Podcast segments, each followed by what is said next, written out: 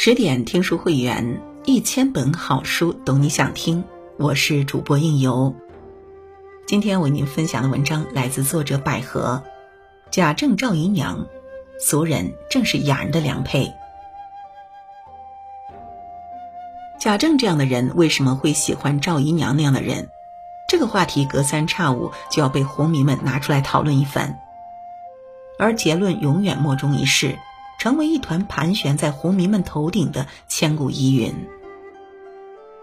贾政清贵的读书人，端端正正如一方鲁墨砚台；赵姨娘庸俗的愚妾，歪歪斜斜如一个冒牌鼻戏。砚台再端方，兜不住鼻戏抛锚滴漏；午时一桌子线装古籍，换人兴致。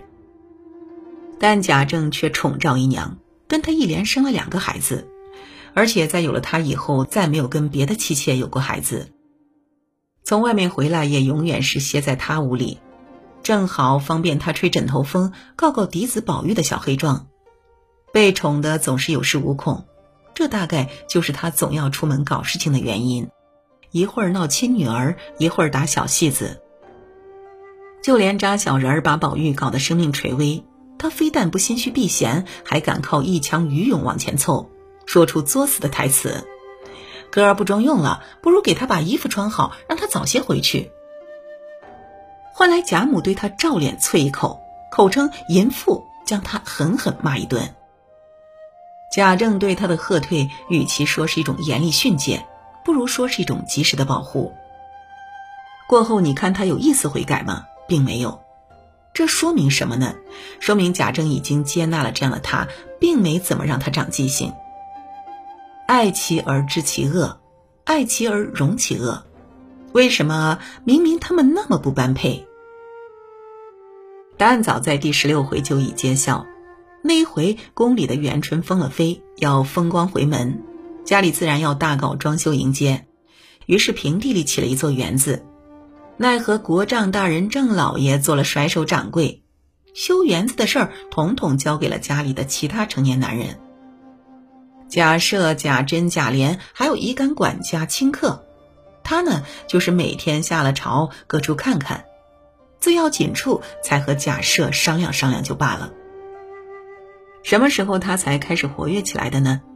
园子建好了，各处提匾额楹联的时候，贾政带着宝玉和一帮文人骚客们开始逛园子，不厌其烦，每一处都逛到，兴致勃勃钻研文字游戏。他有自知之明，说自己这么多年暗度劳形、公务缠身，花鸟山水题咏的灵气早耗光了，不如全都交给宝玉。他还说了，如果不行，就请高手贾雨村来提。在这件大工程的细枝末节上，他倒不肯应付色泽了。而且他的欣赏水平也在线，对于宝玉的题咏，不管亲客们怎么昧着良心叫好，他都坚持自己的独立判断标准。好就是好，不好就是不好，根本忽悠不了。在潇湘馆，那时候那地儿还不叫潇湘馆，是个没名字的竹林院。贾政看着眼前的千杆翠竹，心向往之的笑了。他说：“若能月夜坐此窗下读书，不枉虚生一世。”真不愧是林黛玉的亲舅舅啊！黛玉后来选这个地方居住，原因就是此处比别处更见清幽。审美喜好的基因在血液里代代相传，像宿命一样，逃都逃不开。对于这个情有独钟的地方，他格外看重。顷刻拟了一个匾额，他的评判只有一个字：俗；再拟一个，评判成了两个字，也俗。对俗，他是万般的不兼容。在务虚的审美层面上，他对俗不屑一顾；而在现实的世界里，对于是最具体的、桩桩件件需要落实的事情，他也完全搞不定，只会躲。曹公用、贾政不惯于俗务，一言蔽之。也正是这句话，让贾政与赵姨娘这一段外人看不懂的关系有了注解。每种外人眼里的不般配，都有各取所需的幸福。想当年，人人都说胡适和江冬秀不般配，连张爱玲看到小个子的江冬秀都要暗暗刻薄一句：“就是婚姻罕有的幸福的例子。带着优越感的认为，我想他也许有些地方永远是石之先生的学生。胡适学贯中西，一生取得了三十六个博士头衔，却遵母命娶了没文化的乡下小脚女人江冬秀。方坚说他有一次想离婚娶曹成英，被江冬秀一把菜刀吓退，从此绝了另起炉灶的念头。说的好像胡博士在这桩婚姻里受了多大的委屈似的。若真铁了心要离，以他的高情商、高智商、好人缘、好人脉。只要条件谈妥，总能离得了。说来说去，这桩婚姻里还是有令他不舍留恋的东西。江冬秀虽然没有文化，人凶悍一点，但是他过日子一把好手，家里家外安排的妥帖周到。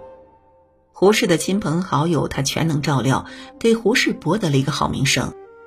在美国的时候，他们一度经济拮据，家里没了小菜钱。全靠麻将高手江冬秀出去搓麻赢回来的钱贴补伙食。家里进了强盗，江冬秀临危不惧，打开房门对着强盗用英文大吼一声“滚”，强盗被他的气势吓得抱头鼠窜。他们家的餐桌一年四季五彩缤纷，一颗鸡蛋他都能做得天天不重样。胡适回到家永远有热汤热饭奉上。朋友来家里做客，江冬秀能做出著名的一品锅，一口大铁锅沸腾着端上桌，炖着大母鸡、大蹄膀，还有三四十个鸡蛋，人人有份儿，吃得宾主尽欢。所以啊，也别觉得江冬秀好像占了胡适多大便宜，胡适本人也是这桩婚姻的受益者，好吧？恰是江冬秀用世俗的能干强悍，给他建造了一个稳固的后院，令他得以专注地成就自己。但是很多人选择性眼盲，非要以事业高低论般配与否，细想是一种堂而皇之的势力。人们都想看神仙伴侣翩翩双飞，但在生活的柴米油盐面前，总得有一个人先行落地操持。公认般配的钱钟书和杨绛，杨绛生孩子剖腹产住院，钱钟书天天来医院报告家里的坏消息。我把墨水瓶打了，把房东桌布染了，我把台灯砸了，我把门轴弄坏了，门不能关了。在生存技能面前，百无一用是书生。杨绛一律耐心的答：“不要紧，我来洗；不要紧，我来修；不要紧，我会修。”婚后第三十七年，学富五车的钱钟书终于为自己学会了一样本事欣喜若狂。我会划火柴了。是杨绛穷尽一生替钱钟书将生活的俗物挡在了外面，才有了丈夫对她那句著名的评价：“最贤的妻，最才的女。”贤妻在才女之前，这个排位颇值得玩味。另一对神仙伴侣是王小波、林和，这两人在一起时吃风拉烟，家里不开灶也不打扫。据王小波哥哥回忆。有一次，嫂子去他们家，弟弟给倒了一杯水，嫂子发现杯子拿不起来，因为他早就被油垢牢牢地粘在桌子上了。婆婆说：“他们在一块吃什么？吃精什么？”丈母娘说：“这对宝贝放在一起，就差给他们脖子上各拴一块大饼了。”后来的事大家都知道了，王小波孤身在家，心脏病发，英年早逝。而彼时，李银河正在大洋彼岸深造。说什么才子佳人？事实是，越是神仙才子，越需要一个接地气的糟糠照料。谢公最小偏怜女，自嫁前楼百事乖。故我无衣搜尽妾，泥他沽酒拔金钗。野书充扇肝肠货，落叶添薪养骨怀。这是元稹给亡妻的悼诗，既深情又无奈。有才的伴侣往往像一株寄生植物，一面开着夺目的花朵，一面需要宿主源源不断的滋养。咋说呢？愿打愿挨就好。去年浪姐热播，大批粉丝涌进郑钧微博下面，说：“仙仙的军哥为什么娶了那么俗的刘云？求求哥让嫂子回家吧，别出来丢人了，他们替他难受。”郑钧回答的很高妙：“个人有个人的因果，我也不知道你为什么替我难受。”听起来有点无奈，也有点自得其乐，于是催生了一个知乎新词：“大俗之文青。”可是大俗也养文青。刘云在节目里说，自己去年一年除了照顾儿子，还拍了四部戏，装修了两套豪宅，给郑钧准备演唱会。以上这些，天天在家练瑜伽的郑钧，打坐和倒立能换来吗？由此又想到了另一对儿，梁朝伟和刘嘉玲。深情寡言的梁朝伟没能和优雅神秘的张曼玉在一起，却娶了大牡丹花一样热闹俗气的刘嘉玲，让多少人意难平。也是家里装修房子，也是刘嘉玲一人张罗。梁朝伟拿着小箱子离开，等装修好了，他拿着小箱子回来入住。期间他住酒店，也有可能是飞去伦敦喂鸽子。刘嘉玲在吐槽大会上说，梁朝伟在家一句话也不说。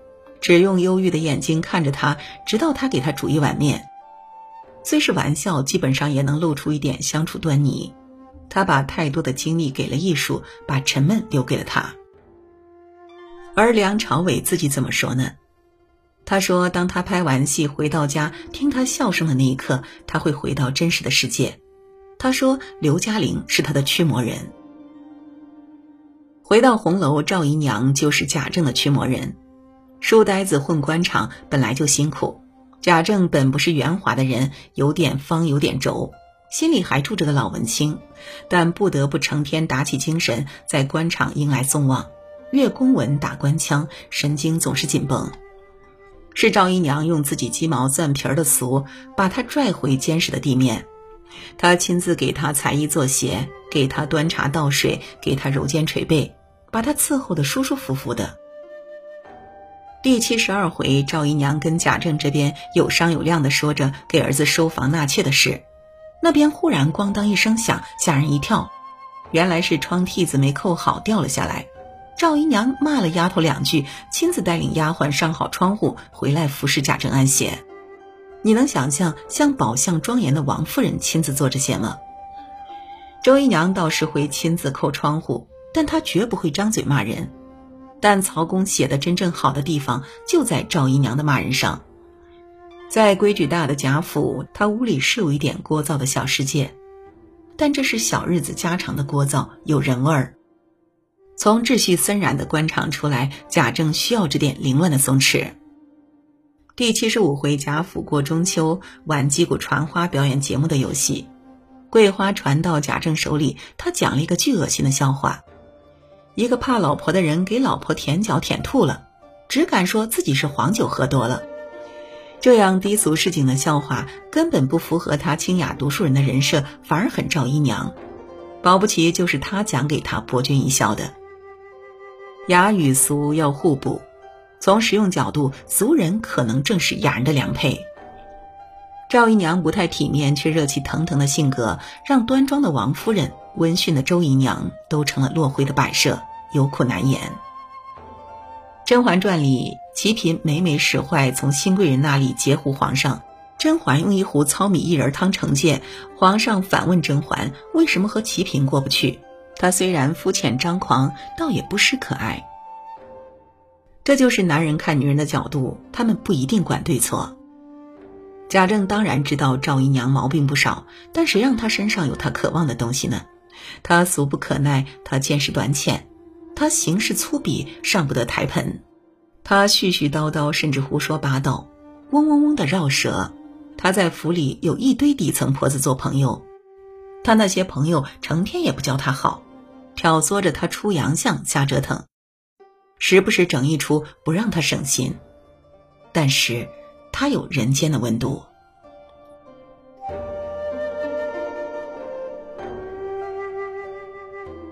好了，今晚的分享就到这里。更多美文，请继续关注十点读书，也欢迎把我们推荐给你的朋友和家人，一起在阅读里成为更好的自己。我是应由，让我们在下个夜晚再会了。